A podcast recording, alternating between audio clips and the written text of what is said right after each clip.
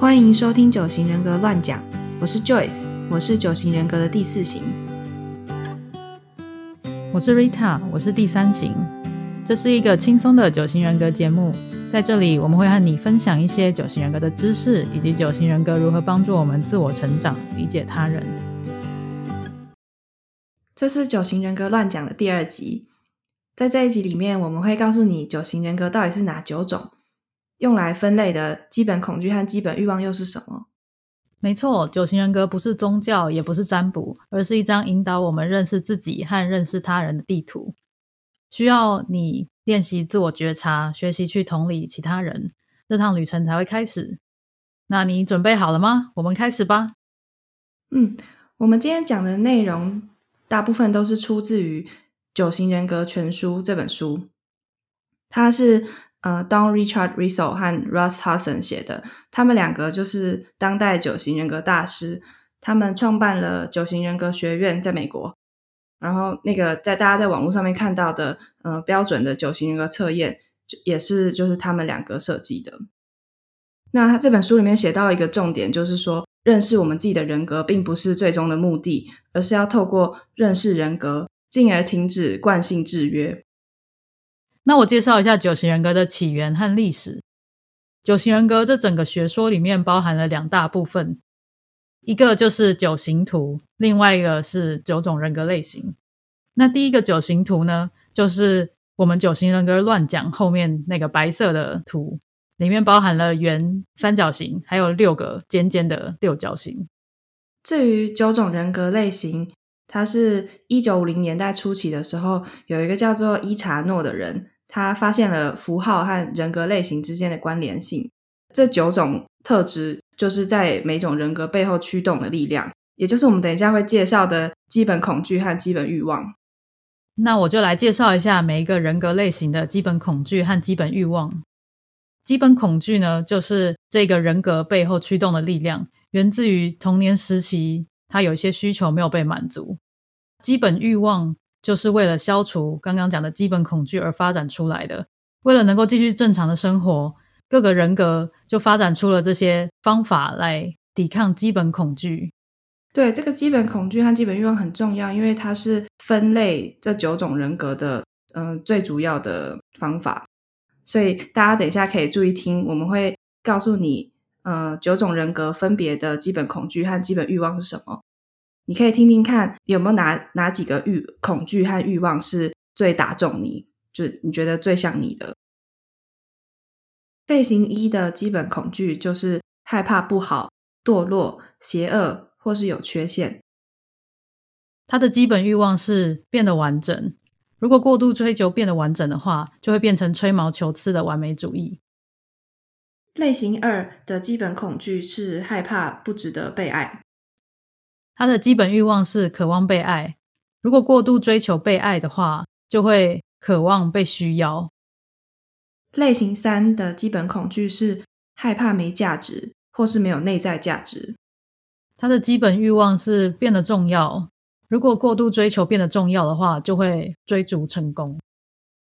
类型四的基本恐惧是。害怕没有个性或是个人价值，他的基本欲望是成为自我。如果过度追求成为自我的话，就会变得自我放纵。类型五的基本恐惧是害怕没用、无能或是缺乏竞争。他的基本欲望是有竞争力。如果过度追求有竞争力的话，就会发展无用的专业领域。类型六的基本恐惧是害怕失去支持或是缺乏引导。他的基本欲望是获得安全。如果过度追求获得安全的话，就会依附在某些信念下面。类型七的基本恐惧是害怕失去或陷入痛苦。他的基本欲望是变得快乐。如果过度追求的话，就会变成狂热的逃避主义。类型八的基本恐惧是害怕受到伤害或受他人控制。他的基本欲望是保护某人。如果过度追求保护某人的话，就会变得不断的争斗。类型九的基本恐惧是害怕失去连结或是分别。他的基本欲望是保持和平。如果过度发展这个欲望的话，就会变得执着的漫不经心。每个人或多或少都会有这九种恐惧和欲望，因为这些代表了人类普遍的需求。所谓的基本恐惧和欲望，是指每一种人格最害怕和最渴望的事情。我们会因为太追求自己那一种人格的基本欲望，而忽略或压抑了其他八种欲望，但是自己却不知道。而且我们会用错误的方法来满足这些需求，导致最终走向自我挫败。如果你听了前面说的基本恐惧和基本欲望觉得太抽象的话，我们接下来会念一段各种类型的简单描述，你可以听听看看是不是能够找出两三个最能打动你的叙述。但要注意的是，这里所说的特质只是部分的重要特征，并不代表各种人格类型的完整的描述。所以，希望你保持开放的思维，跟着我们一起慢慢的了解各种人格类型之后，你会找到自己的类型的。你也可以去阅读《九型人格全书》，去看看里面自己可能的人格类型那些章节。如果你对那一章的描述和练习产生巨大的共鸣的话，那几乎就可以确定你就是那一型了。好，那我要开始念喽。类型一又称为改革者，这是具有原则性、理想化的类型。这种类型的人呢，他有道德感、良心感与强烈的是非感。是教师，是战士，总是致力于改革，却又害怕犯错。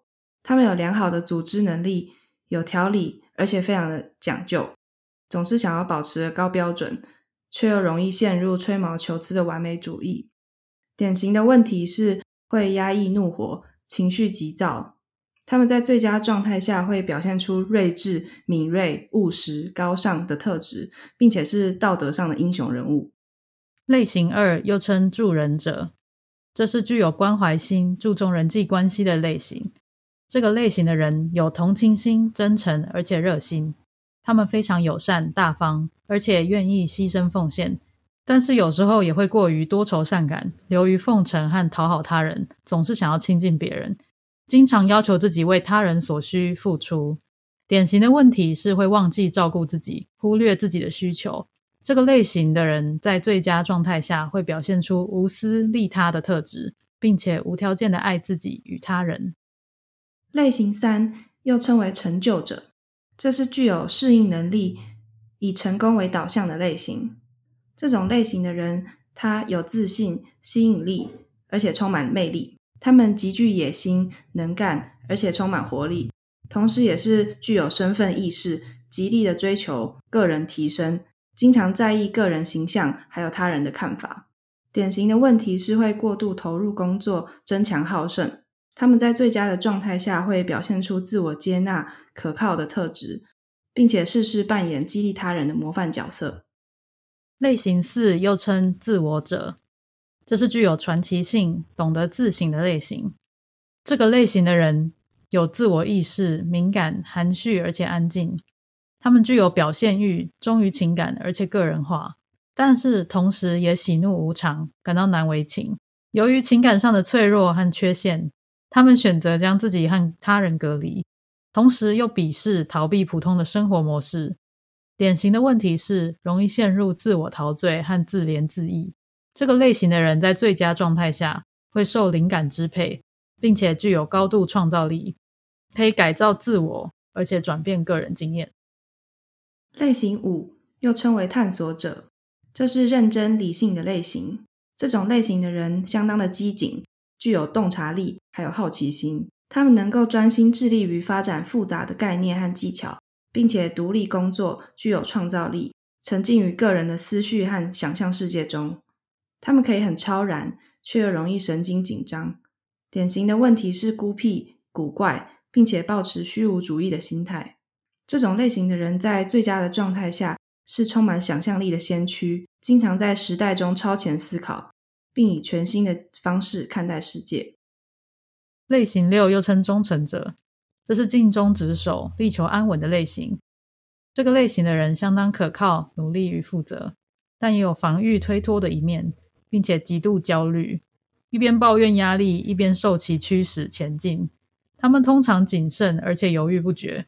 不过也会出现瞬间反应灵敏、反抗和叛逆的情况。典型的问题是自我怀疑和疑心太重。他们在最佳状态下会表现出内心平和稳定、充满自信、自力更生的特质，而且毫不退缩的支持弱势。类型七又称为热情者，这个是时刻忙碌、富有生产力的类型。这种类型的人，他们多才多艺，性格乐观，自动自发。他们乐于尝试，兴致勃勃，非常实际。但有时候也会过度的尝试，精力分散，以及缺乏规矩。他们不断寻求新鲜刺激的体验，却也会在过程中分心、精疲力竭。典型的问题是肤浅与冲动。这种类型的人在最佳状态下，会将其聪明才智集中于值得投入的目标，会因此而开心，成果卓越，而且充满感恩。类型八又名挑战者，这是力量强大、占据主导的类型。这个类型的人自信、强大，而且坚定。具有防护性，足智多谋，而且有决断力，但是也会出现骄傲自负、盛气凌人的态度。他们认为自己一定要掌控环境，因此容易产生冲突，令人害怕。典型的问题是很难亲近他人。这个类型的人最佳状态下会懂得自我掌控，而且利用个人长处来改善其他人的生活，成为英雄人物，表现大度，甚至留名青史。类型九又名和平者。这是随和、不爱出风头的类型。这种类型的人接受度高，信任他人，而且情绪稳定。他们本性很善良，个性随和，而且乐于助人。但有时候也会为了息事宁人而过于屈服他人。他们凡事都不希望发生冲突，但也会过于自满，将所有的烦恼最小化。